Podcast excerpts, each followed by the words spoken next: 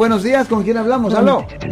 Buenos días. Buenas Buenos tardes. días, ¿cómo está? Buenas tardes. Mi pregunta es, Ajá. ¿hay una diferencia cuando una persona, como el señor que llamó, que no sabía que hacer del baño en público no se debe de hacer? Correcto. Que me parece increíble cuando uno pasa de los dos años ya lo sabe, pero anyway, entre mujer o hombre o es el mismo y, y de y de paso orinar en público uno lo sabe desde yo no sé cuándo, pero estoy indignada porque me parece ridículo que llamen al programa para preguntarse más idiotez, pero anyway, ¿hay una diferencia entre que sea hombre o mujer o es lo mismo la ex- el expose? Es lo mismo, e- es el mismo cargo, pero eso es solo si estamos hablando de exposición indecente versus simplemente orinando en público. Si una persona simplemente está contra una pared o una esquina y está haciendo lo que está haciendo, aunque legalmente no lo debe de hacer, y, you y se cubre inmediatamente, y ahí- ahí simplemente estamos hablando ah,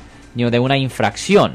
Pero si la persona está enseñando sus partes privadas al público o tocándose de una forma que no voy a describir en el aire, ahí ya estamos hablando de exposición indecente, que es una violación del Código ah, Penal sección 314 que puede ser cobrado como una felonía y también conlleva el de tener que registrarse como un ah, delincuente sexual por vida.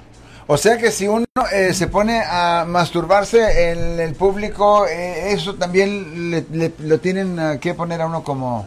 Absolutamente, como really? delincuente sexual por vida. Eso es un delito grave bajo el Código Penal sección 314. Cualquier persona este código de expo- eh, exposición indecente es el Código Penal de California sección 314 ah, eso puede ser cobrado como una felonía y conlleva el requisito de tener que registrarse como un ah, ofensor sexual por vida. Y cuando una persona se tiene que registrar como un ah, ofensor sexual por vida es una vida, vida un poco difícil porque no puede vivir cerca de parques, escuelas, cerca de niños o es difícil agarrar un apartamento en un edificio porque hay familias ahí donde hay niños o muchas veces personas tienen que rentar una casa con un cuarto o algo así.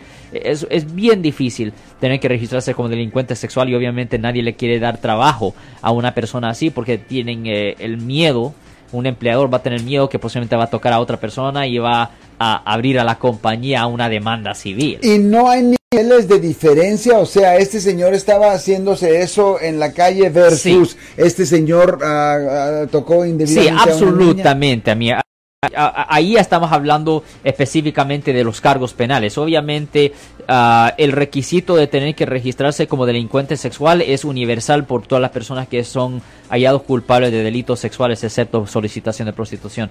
Pero am, con respecto a las convicciones, sí, obviamente una persona que es acusada de violar a una menor de edad, alguien que tiene menos de 10 años, se enfrenta a, 10 a- a vida en prisión una persona que es acusada de violar a una adulta, pues es ocho años de prisión. Hay, una Correcto. gran diferencia. Sí.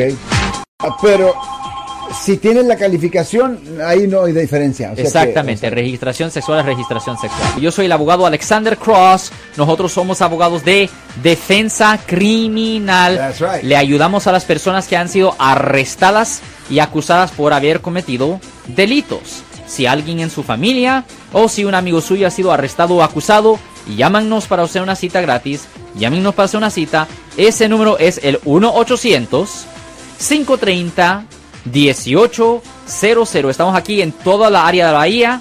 1 800 530 1800 y como siempre, por casos criminales, casos penales, damos la primera cita gratis en nuestra oficina. Siempre estamos aquí todos los martes y viernes a las 12 y 35 respondiendo a sus preguntas con respecto a los casos penales y también nos pueden hacer preguntas en nuestra página de Facebook Live, doctor Alex, abogado de nuevo, 1-800-530-1800, Marco. Bueno, vamos a la telefónica, pero ya fuera.